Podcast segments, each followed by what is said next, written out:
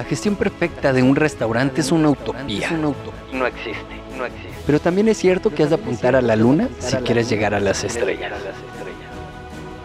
Bienvenidos a Restaurante 10X, el podcast donde desarrollamos una visión total, global, 360, para lograr el éxito en tu restaurante. Y para ello contamos con más de 10 expertos del sector que van a traernos en cada uno de los episodios sus mejores herramientas, estrategias del marketing, gestión y servicio. Tú que eres valiente, líder de tu restaurante y soñador, acompáñanos en esta utopía. ¡Arrancamos! Muy bien, vamos a empezar.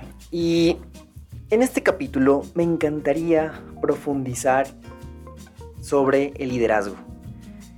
Si quieres ser el líder definitivo de tu restaurante, pues tienes que aprender marketing.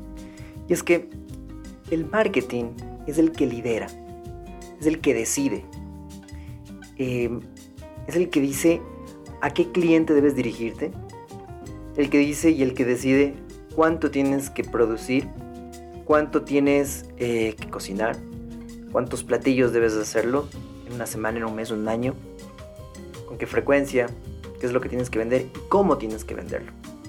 Así que, si es que quieres liderar tu restaurante, debes aprender marketing. Hay una diferencia fundamental entre el que se conoce como sabedor, cuando quieres saber algo, versus el hacedor. Normalmente los empresarios, ¿sí? en este caso los dueños de los restaurantes, son empresarios, son hacedores. Y tú decides de qué lado quieres estar. Porque puedes estar solo administrando un restaurante o puedes estar administrando tan solo un turno. Pero si tienes en tu cabeza y en tu corazón esto de ser un hacedor, pues seguramente eres ya un empresario.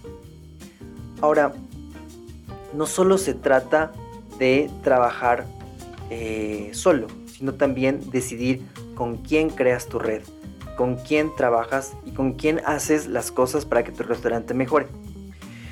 ¿Qué sucede cuando uno se llena de títulos? Y en realidad los títulos de alguna forma probablemente sí te van a dar muchos más conocimientos, de alguna forma. Sin embargo, hay que entender todo esto de liderazgo con una mente de coach. El coach es el que cambia el pensamiento, es el que traduce el conocimiento y que crea habilidades, que crea destrezas. ¿sí?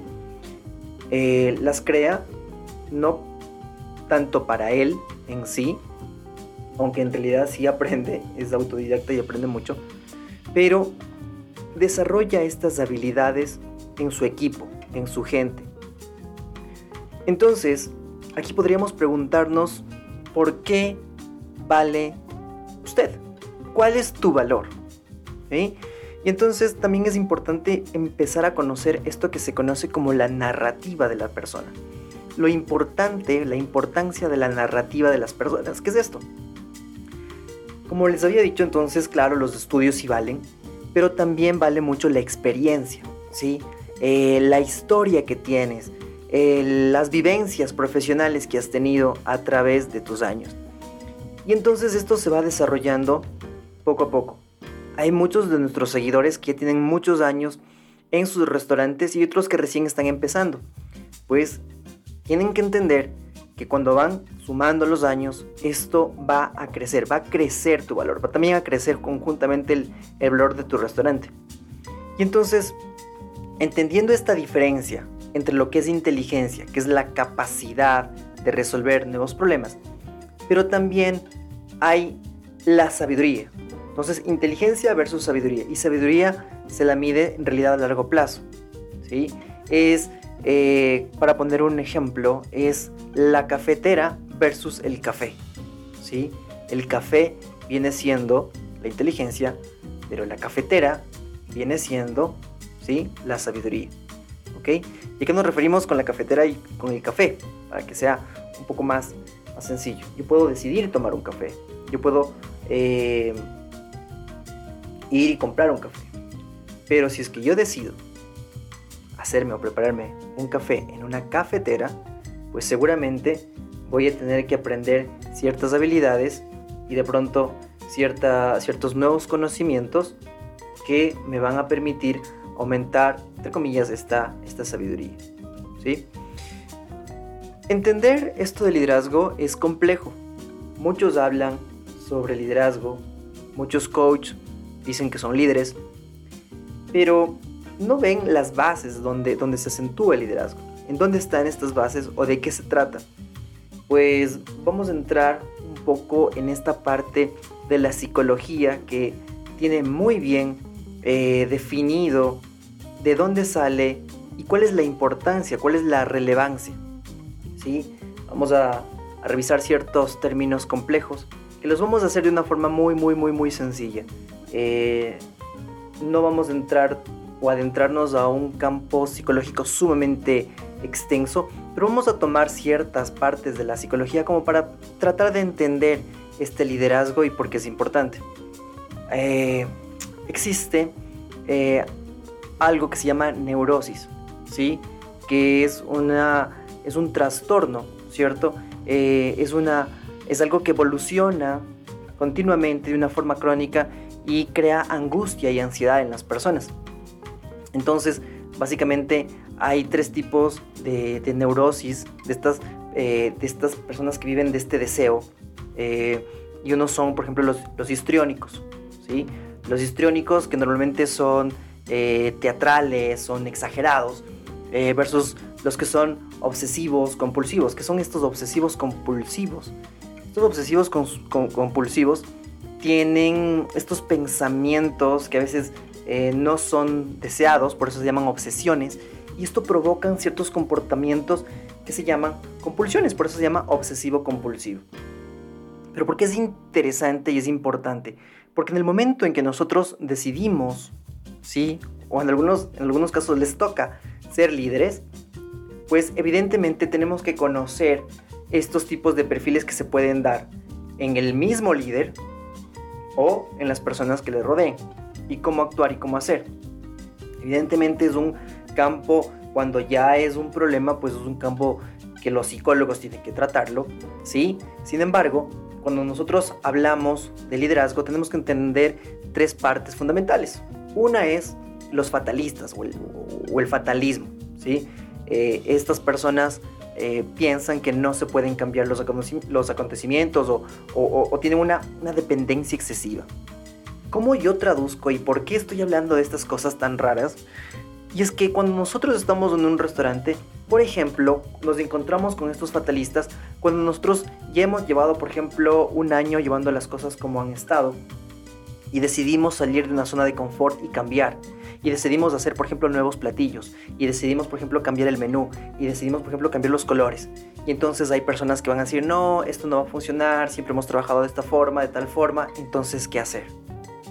También entender y de esto, por eso es que es bonito, porque está también de parte de, de todo lo que es el marketing, que es, digamos, desde esta forma como lo veo, es una, una, una parte grande donde ahora estamos eh, relacionándolo con una parte pequeña. Hablábamos primero del fatalismo, ahora estamos hablando, por ejemplo, del consumismo. El consumismo eh, se relaciona con, con, a veces, este consumo innecesario de bienes y servicios, ¿sí?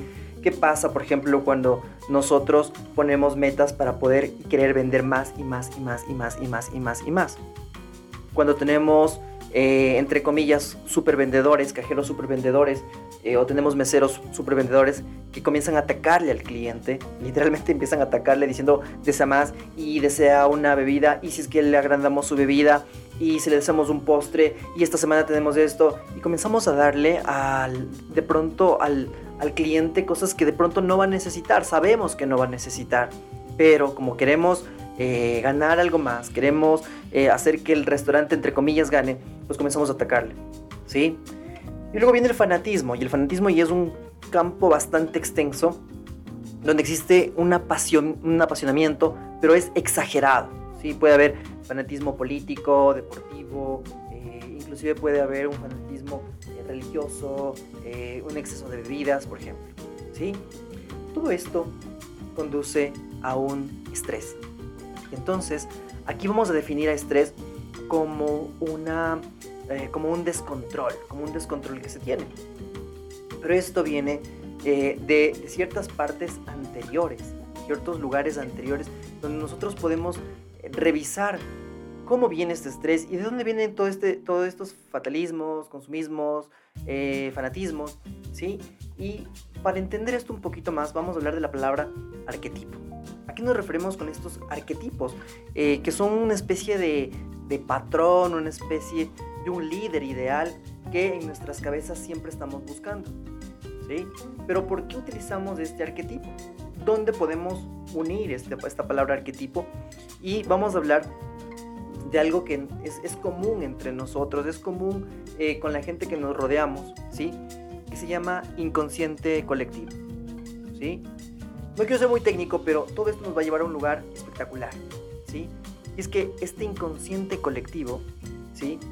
Eh, tiene cierta estructura, ¿cierto? Que está en nuestra cabeza, ¿sí? Y que nosotros compartimos con otras personas, ¿sí? De acuerdo a los arquetipos. Entonces, claro, nosotros tenemos un inconsciente buscando un ideal y este seguramente si les pregunto a otras personas, a otros líderes, a otras personas inclusive de mi restaurante, estamos buscando ese arquetipo, estamos buscando ese patrón imaginario ideal.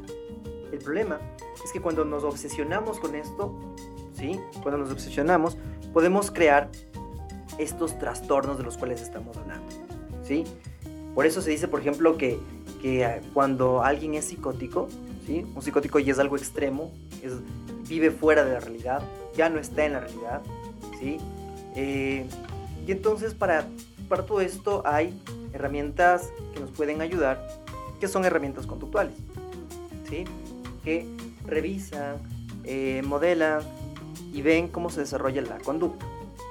Pero bueno, vamos a ver, mismo vamos a a, coger todas estas ideas todavía un poco complejas y vamos a tratar de asimilarlas y hacerlas de formas sencillas. Y para esto voy a tomar un ejemplo, ¿sí? Nosotros, por ejemplo, podemos tener una emoción, una emoción, digamos que fuerte, Esta emoción fuerte, que puede ser algo alegre o puede ser algo triste, va a causar un alto impacto, pero normalmente es de corta duración. Para este ejemplo es de corta duración. Imaginamos que yo tuve una emoción y pues ese rato me, me alegré, ¿no es cierto?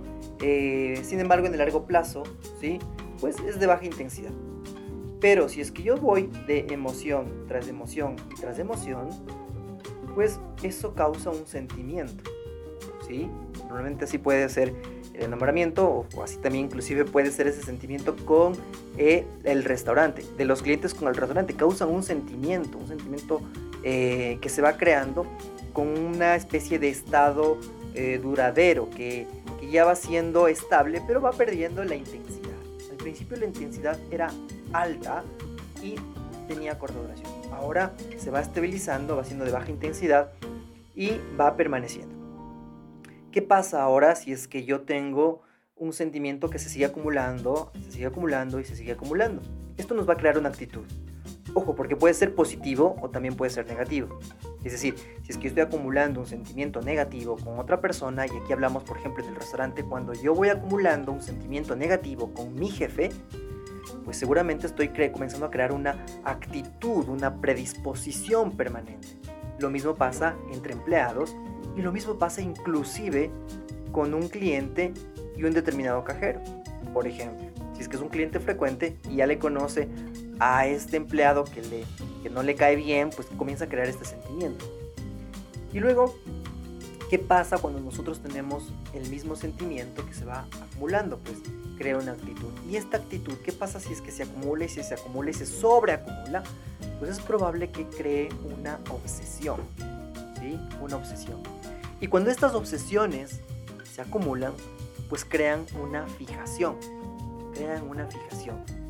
Y cuando ya nos estamos yendo de los límites, es decir, cuando vamos de fijación en fijación, esto, esto nos conduce a la locura. ¿Sí? Entonces, aquí podríamos preguntarnos, hay muchas cosas que nos conducen a, cosas terribles. ¿Qué es lo que podemos hacer? ¿Cuál debería ser el, el sentimiento? ¿Cuál debería ser la actitud de un líder?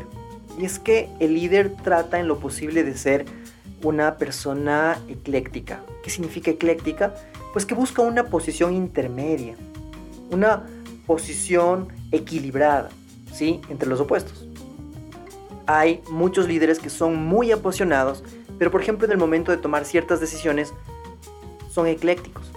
Se van al punto medio y dicen, bueno, a ver qué dice el uno, a ver qué dice la otra propuesta y me voy por la, la, que tengo que trabajarlo un poco más, no me voy por la más fácil, no me voy por la más compleja. Eh, si es que dos personas tienen un conflicto toca, le toca actuar un líder, lo hace de forma ecléctica. ¿sí? Eh, algo que nos ayuda a esta semana anterior que pasó, que le estuve escuchando un poco a nuestro, a nuestro gran amigo Paco, que también es del restaurante Disney, hablaba eh, sobre cierto desprendimiento de las cosas, ¿sí? y, y, esto en realidad tiene que ver mucho con el, con el budismo, ¿sí? Y todo esto nos lleva un poco hacia, hacia lo que es el liderazgo personal. Pero para entender el liderazgo personal, nosotros tenemos que entender dos partes del liderazgo que son eh, totalmente diferentes. El primero es el liderazgo empresarial. El liderazgo empresarial es el liderazgo de tu restaurante. El liderazgo de, eh, empresarial es el que tiene que generar riqueza. Tiene que generar riqueza. Ese es el liderazgo empresarial. Y cuando hablamos del liderazgo del management, ¿sí? del manejamiento eh, o la habilidad hacia el arte, pues nosotros estamos hablando de que el management o este liderazgo es el resultado de lo que nosotros hacemos en teoría con las manos. ¿sí? Por eso se llama management. El management lo que busca es que todos actúen de forma conjunta, de forma eficaz para conseguir un objetivo que es común y por supuesto cumpliendo con los valores de la empresa. Es interesante hablar sobre management.